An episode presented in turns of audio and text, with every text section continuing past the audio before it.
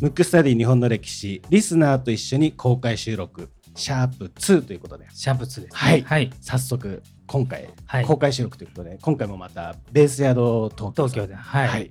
来てますけど、はい、あのーなんか不思議な感じですね。そうですねなんかのいつもあの自宅でやってるから見慣れてるのっていうのはなんか、ね ちょっとね緊張しますねはいはいまあ前回も同じようなこと言ったと思うんですけど もうん、でも慣れないですね。はいということでですね今回のテーマはですね、はい応仁の乱ということではいはい、これリクエストが結構多かったんですよね。ありますねあの今まではいで結構ちょっとスルーしてたんですけど、はいあの今回公開収録ということで、はい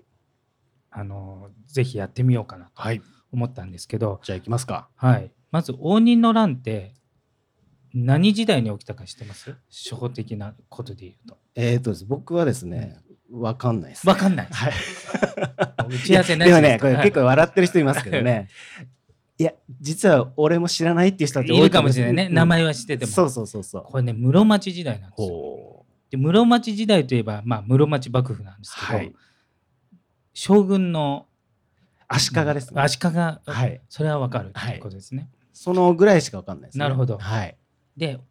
実はこの応仁の乱って、はい11年にも及ぶ、はいすごい長い戦いなんですけど、はいこの応仁というのはちなみにその時の元号ですね。ほう応仁の時にできたんで、はいあその乱が始まったんで応仁の乱なんですけど、うん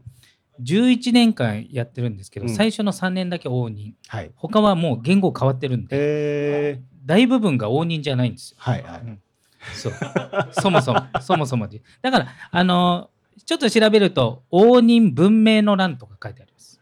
文明の方が長いからね。うん、で、えー、とその室町幕府ってそもそも足利尊氏っていう人が、まあ、作ったわけですけど、はいこれ番組で以前やりましたね、はいどっかでやったと思うんですけど、はいあの全然他の幕府と比べて、うんまあ、他っていうか特に次の江戸幕府と比べてすごく基盤が弱いんですよはい基盤が弱い、うんで三代将軍の時やっとこうそれっぽくなったと、うん三代将軍が足利義満知っはい知ってます僕知ってますか、うん吉光ぐらいしか知らないです義満ぐらいですか、はいこの人すごいですよあんまりまあは早くも応仁の乱に行く前に脱線してますよてかまあ脱線しかする予定がありませんけど はいどうぞどうぞどうぞあの普通ははい自分が将軍じゃない、はいでそれ以上あんま望まないけうど、んこの人とちょっとだいぶ前に道教っていう人だけうがん天皇になろうとしたんですよ、ほう結局慣れてないんですけどね慣れてないけど普通は天皇の、まあ、意向をはい使って将軍として統治するんだけど、うんそれ以上のものを望もうとうんうんした節があるんですうよ、んそれぐらいスーパーパワーを持ってて、うんちなみにこの人が作ったんです家をもうバカでかい家をはいあの当時の天皇天皇の、えー、と家というか住んでるところははい京都御所ってとこなんですけどね、はいそれよりもでかいのを、うん京都御所のすぐ近くに作ったんですおよおそれは俗に言うなんていうか知ってます結構おしゃれですよ本当ですか多分ね絶対わかんないと思ういやじゃあわかんないですね わわわかる人いますかねわかる人いるんですこれすごいですよ、はいすごいっていうか本当の正式名称っぽいんですけど、はい花の御所っていうんですよへえ花の御所すごいでかいんだけど、うんあの足利義満って派手好きなんですよ、はいだから金閣寺とかって金箔貼ってちょっと派手じゃない、うんであれ北山文化って言って、ちょっとこう派手好みうんあのなんかこう権力取ったぞみたいな、はいそういうのが好きなんですうんよ、うんうんだから邸宅をでかいんですよ、うんめちゃくちゃそれを花でいっぱいにしたんですうよ、ーんだから通称花の御所あ本当の花ふあのフラワーのフラワーはいがもう咲き乱れてうーる、んすごい御所に住んでて、うんうんそれで花の御所でそれが室町っていうところにあったんで室町幕府うーん室町時代だから本当だったら京都幕府でよかったのに、はいなぜかこうピンポイントで地名で室町になってるっていうね、へえうん、じゃあ実際の地名だったってことなんですそうねですそうですそ本当うでにす,、ねそうですまあ鎌倉もそうですけどね、うんうんまあ、でも鎌倉って言ったらまあ地域全体じゃないうんだから今でいう杉並幕府みたいなもんじゃないです かと東笑京っちじゃゃない笑っちゃいけないよね江戸じゃ江戸じゃないからね、はいはいもっとピンポイントで、はい室町は。うんうんでそれれが3代将軍ここが強かったんだけど、あのそもそもやっぱり足利の力が強くないんですよ。はいで時代が下っていってあの6代将う軍んに、えーあ6代の前で8代はいちょっともうちょっと言って8代将軍の足利義政っていう人、はいこの時代に起きたのが応仁の乱うーんでその義政うは、んなんていうんですかね将軍としてよりも、うんというか政治が嫌なんですよ。うんうん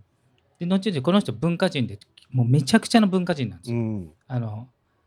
なんていうのかな最高峰の教養人というかそういう文化人なんですよ。なるほどでこの人が作ったのが銀閣寺とかなんで、うんこっからわびさびのなんか日本人ってこうなんていうんですかその質素な、はいなんか派手なやつよりもなんか渋いのはい好むじゃないですか、はいこの人がそれが好みだったんですそれが今の日本人の基盤になった感じ、うんうんうんあんまりキンキンピカピカってあんまりそうですねそそられないじゃないですか、うんそれが吉政そで,、うなんですねただ吉政は、うんさっきも言ったように政治がちょっとあまり好きじゃないっはいていうのと、あとは足利自体が力がないので、うんどうしても周りの人の力も使って統治をしてるんですけど、はいその時の仕組みがまず室町幕府ナンバー2って何ていう役職か分かります、関白みたいなそういう言い方ですよねそういう言い方です、はいそういう言い方です、いやね僕はねうん わかるわけがないですちなみに鎌倉時代はナンバー2は何て言ったか知ってます鎌倉時代はですね何ですかね安倍さんあそう出見ですさすがそうこれ番組でやりましたやってますねや。そうそうやってます。 な鎌倉時代のナンバー2は出権出見はでい出権が北条氏なわけですよ。で実質将軍を飾りにして、うん出権の北条氏が、まあ、牛耳ってた。はいそうするとずーっと北条氏だから、うん今度は北条氏の中での戦いになるわけですよ。はいその中で徳宗家っていうその北条の直系の長男だけがやるうん徳宗家っていうのが力を持っている。はいっていうところを足利にひっくり返されたっていうことなんですけど、はいで今度ねあの室町幕府になると将軍が足利なんだけど、うんナンバー2はね官令っていうんですうよ、んあ聞いたことありますね官令っていうん関です連ね、うんその中で三官令って言って、うその3つの家しうかんその官令にはなれない、はいうんだからもう家柄重視ですから、はい当時はだから既得権益は守られるっていう感じなんですけど、それが千葉市とうん細川市とはい畠山市、うんこれなんかやりましたねやりましたやややりましたその単語は、うんなんか出てきました出ね。てきましうた、んう、ん最近しかも、しかも最う近、ん、僕が覚え てないうんどっかで出てきたかもし出れないてきてですうんね。だからその三冠令はのい家がこう持ち回りでかその関連になると、うんだから優秀とか優秀じゃないとかでその家柄の人がなるはい、でもう一つ司職っていううん、役職があるんですよ、はい、で司職っていうのは軍事警察の長官なんでこれも強いんですようん軍事権を持ってるかうら、ん、でこれが赤松市、うん、うん、一色市京極市山梨市っていううん、や、山、山、山名山名、山名はい、っていう人その家がこう代々こうなるわけです。はい、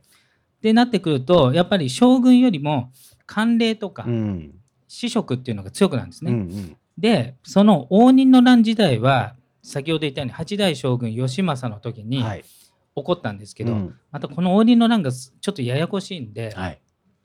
ちょっとあの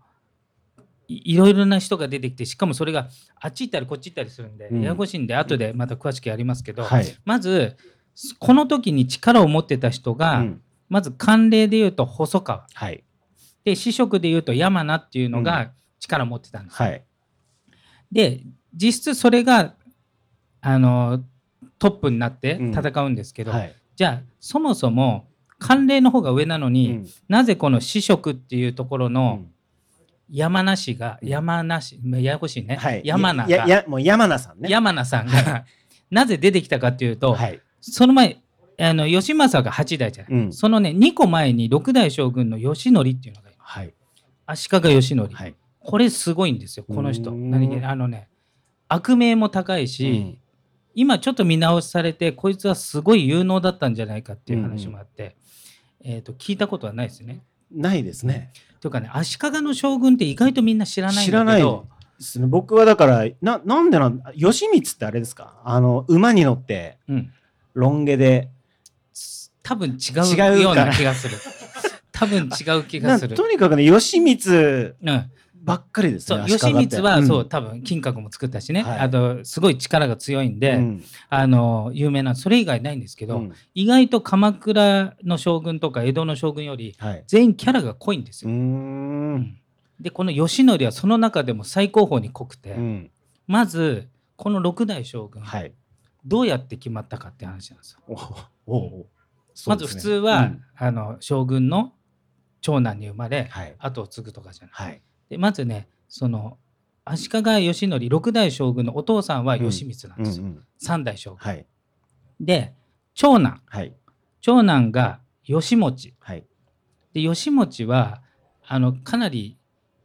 無名というかあまり知られてないんですけど、うん結構優秀だったわけうんうです、んでお父さんが嫌いなのおううん義満のことは義満のことが嫌いだか嫌ら、いで義満がやったことを全部ひっくり返したい、うんだから派手なことはしたくない、うん地味地味に生きたいみたいな、うあとあの貿易とか始めたんですけど、うん民っていうところと、うんで貿易ってめちゃくちゃ儲かるんだけど、はいそれもやらないみうたいな、んでその義持うんが死んじゃっうて、んその子供に行くわけですうよ、んこれがね19歳で突然死んじゃったんで、うん跡継ぎがいなくなったうん要するにその義持の息子が19歳で死んじゃった。うんでそれが義和っていうんですけど、はいそれが5代将軍になったけどなった瞬間に1年か2年で死んじゃったんで、うんそうするとまだ子供がいない、うん子供がいないから、どうしようってなった時、はい、どうしますかってことなんですよあれじゃないですか、あの弟とか。弟とかそんもしくはおそのまあだからあれですね、身内ですそようね。身内、うんだから本当は直系でいきたいんで、うんあの直系で言うと義う満んが一番強い、はいこれの長男が義持、はいこいつも司会してた、うんその長男が義和こうんこまで言ったけど義和が子供を生まれなくて死んだはいでやっぱ内乱が起きるんで、うん大体兄弟間の内乱で大体お坊さんとかにこうねはい出されるんで、うんえー、とその時お坊さんに出されたやつを、うんとりあえず原族って言って元に戻して、はいえー、と4人ぐらい候補がいたわけですうよ、 んそれなんとくじ引きで決めたんです くじ引きくでじ決引めたきで、うんもくじ引きで決めたのがこの義則さんなんですううよ、んでこの人はもともと比叡山延暦う寺、んうんえー、と天台宗の、はいまあ、本山ですけど、はい天台座主っつって、うんあの比叡山の一番トップにいたんですうよ、んそこから減俗して将軍になったのくじ引きで、うんで本人くじ引きで将人あの将軍になっちゃったから、うん権威がないじゃない、うんうんだからもう誰よりも将軍っぽくなろうとしてちょっと荒っぽくなったわけですよ、うんこの人がねほぼ織田信長そっくり、うんっていうか織田信長が真似したんじゃないかぐらい、へーぐらい革新的な、うんうんまず、まあ、ワンマンで一人でやって、はいえーことごとく、えー、とさっきも言ったように足利っていうのは周りの大名も強かったのね、うんあの足利だけが強いわけじゃなくて、はいそれをね結構潰していったわけですよ。うんで潰していって、うんで気に入らないとなんかあのうんと部下も殺すみうたんいうんうな。んでさらにでも革新的なことをして今までにとらわれなういん新しいことやったりとか、だから本当織田信長そっうくりんなことをやってて、あと一人だはけい制圧すれば、もうほぼ立てつくやつはいないってとこまでこう来たわけやでっすつけねたわけですよ。でそしたらその一人がもううんやべえと思うわけじゃない、うんうんもうみんな殺されてるから、うんもう絶対自分だっていうことになって、うん殺される前に殺してやるってなるわけだかおうおらう明智光秀状態ですあーなるよ、ほどねだから織田信長そっくりですうよ、んうんが赤松光助っていう人が、うんうん結局なんと将軍を殺すわけですうよ、んうんだから明智光秀と同じですね、はいこの赤松さんを殺したのが山名宗禅っていう人なんですよ、うんあの山山名さん山の名さんの一番トップね、うんうんが将軍を殺した人を殺したんで慣例じゃないんだけど、部下の中で一番最初にだから、えー、と後世で言ううと、ん光秀を最初に倒したはい秀吉が出てきたように、うんうんうん秀吉よりも格が上の人がいたのにやっぱ最初にやっつけたっていうのははい大きいから、うんそれで山名宗全という人が力を持つようになったわけですよ。ででさらにもともと子職っていう人なんで、うん要するに軍事力は持ってる人が、うんさらに将軍をやっつけた人をやっつけたんで、うんもうみんなからもう、うんあの一目置かれるようになはっいた、はいはいでそれと当時の慣例の細川勝元っていう人うが、んに二大ボスとしてはい君臨してて、そこの争ういんが一つあるわけですうよ。ん応仁の乱の応仁の乱の機会、はいやっと戻ってきましたよ、応は仁いの乱このうねどこに行っちゃうんだっていうねそうそうそう応仁の乱はなぜ起こったのかの話を今してるってこそうとですね、今どこ行っちゃったんだろうね。そうそうそうそううそんうそうそうそうそう僕もちょっと分かんなくなりましたねそううんだから応仁の乱はまずね、東軍と西軍に分かれてるんですけど、はい片一方のボスが細川勝元、はいまあ慣例ねはいだからあの格で言うとこっちの方が本来上うんでもう一つのボスが山名宗全、はいこれはえっ、と、えー応仁の乱の時は八代将軍ね、うんその2個前の将軍をやっつけられた敵を撃ったうん人が2代ボスになって戦って、うんうんで、えっ、と、で、義政さんに戻ります。はいはい応仁の乱ね。ん義政さんの代に。うんもう、6代将軍の義則は終わりましたよ、はいし死んでますから。はいで、義政さんが、うん奥さんが日野富子って言うん ですよ。ほ聞いたことあるない。うなないですよね日野富子、まあまあの有名人。あ、本当に知ってる方いますまあまあかの有日野名人です日野富子。あ、ほら、もうこれかなりまあまあ有名人。ちそなうみですね。 に、日本三大悪女の一人。悪女の方ですね悪女の人。美女じゃなくてね。そう悪女うん。悪ほ女。北条政子、はい日野富子、淀君です。へうん、ああの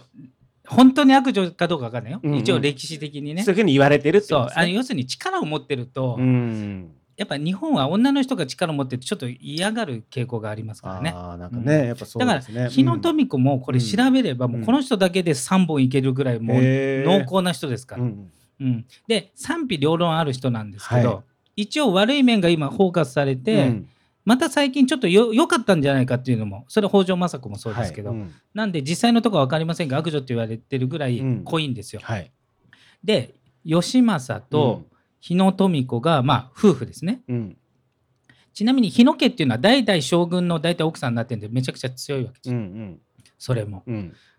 た時に、まあ、お約束の子供ができないっはい。ていうとこから始まるわけでですね。で義政は政治あんまりしたくないんですよ、うん将軍だけど、本当はもう文化人だからはい。あのもう、そういう芸芸術の方に芸術の方に行行ききたたいんいで。すね。うん、でもまあ自分が将軍をやってると。うんでも子供ができないうし、んでも次の将軍にもう譲りたいと、うもん。う自分はややりたくないから、うんで弟の吉見っていうのがいるわけですよ、うん義政の弟に吉見っていうのがいて、はいで吉見はやっぱり争い事が起きるんでまたこれもそうにお坊さんになってるわけですうよ、ん。まあ、だから足利家から離れてるはい。けどそれを戻して、うん次期将軍にするからっつってうん戻して、じゃあ次期将軍にしますって言って、えー、となったわけですよ。うん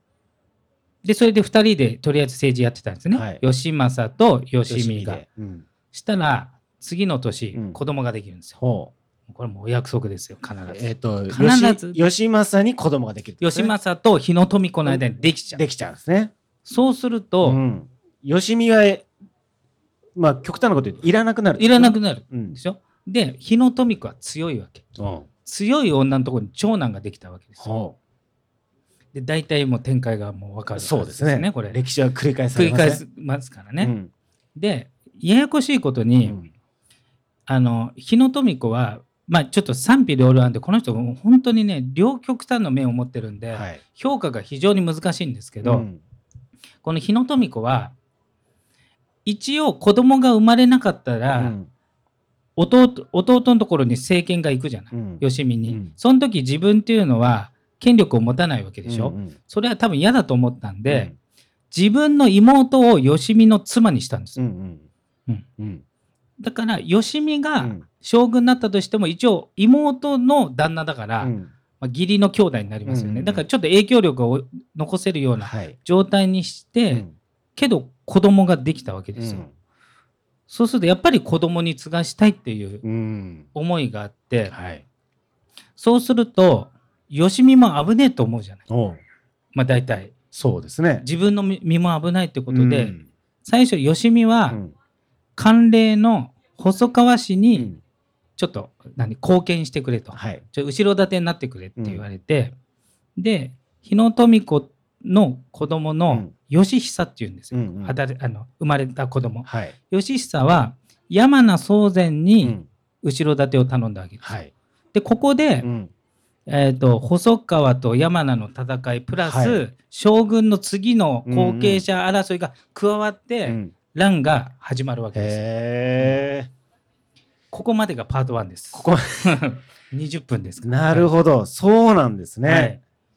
い。いやいやいやいや。次から応仁の乱がどうなっていくかの話をしていきますから。なるほど、はいということでですね、えー、とパート1ははいここまでとはい、いうことで今回のテーマは「応仁の乱パート1でし」たでした。むくむくラジオだべむくむくラジオだべむくむくラジオだべ